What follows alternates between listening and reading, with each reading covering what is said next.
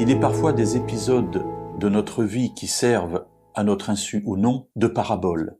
Et lorsque nous les regardons avec du recul, eh bien nous nous apercevons que ce que nous avons vécu est rempli d'un enseignement qui peut être important pour nous, évidemment, mais aussi pour d'autres. Dans la Bible, il y a des détails qui sont donnés, et parfois nous passons dessus avec rapidité parce que nous n'en voyons pas la portée. Et peut-être qu'un des moments très particuliers de la vie de Jésus comporte un enseignement important sur lequel nous avons pu passer sans nous y arrêter. Cela nous est rapporté dans l'évangile selon Marc au chapitre 15 et au verset 25, 33 et 34. C'est le moment de la crucifixion de Jésus.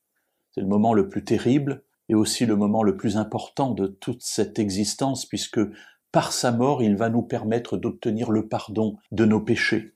Jésus est crucifié. Et le verset 25 nous dit c'était la troisième heure quand ils le crucifièrent. Alors les heures juives, il faut rajouter six. Six et trois, neuf, il est neuf heures du matin. Jésus est crucifié à neuf heures du matin. Le verset 33 nous dit qu'à la sixième heure, il y eut des ténèbres sur toute la terre jusqu'à la neuvième heure. La sixième heure, six et six, douze, il est midi. Cela fait déjà trois heures que Jésus est crucifié et qu'il souffre.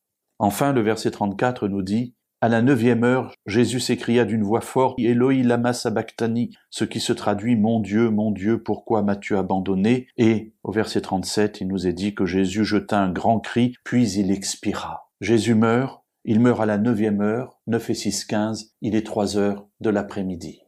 Eh bien, ces heures qui peuvent paraître être des heures anodines ne le sont pas dans la Bible. Neuf heures, midi, trois heures.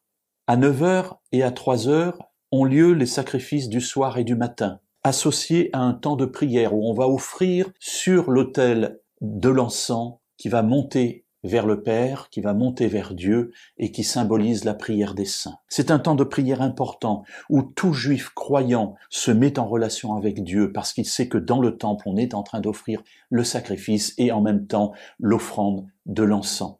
Et la tradition juive va ajouter le temps de midi comme temps aussi de prière. Nous trouvons ces trois temps dans le livre de Daniel. Vous savez, lorsqu'il va être jeté dans la fosse au lion. Eh bien, Daniel est là, il prie trois fois par jour comme à son habitude.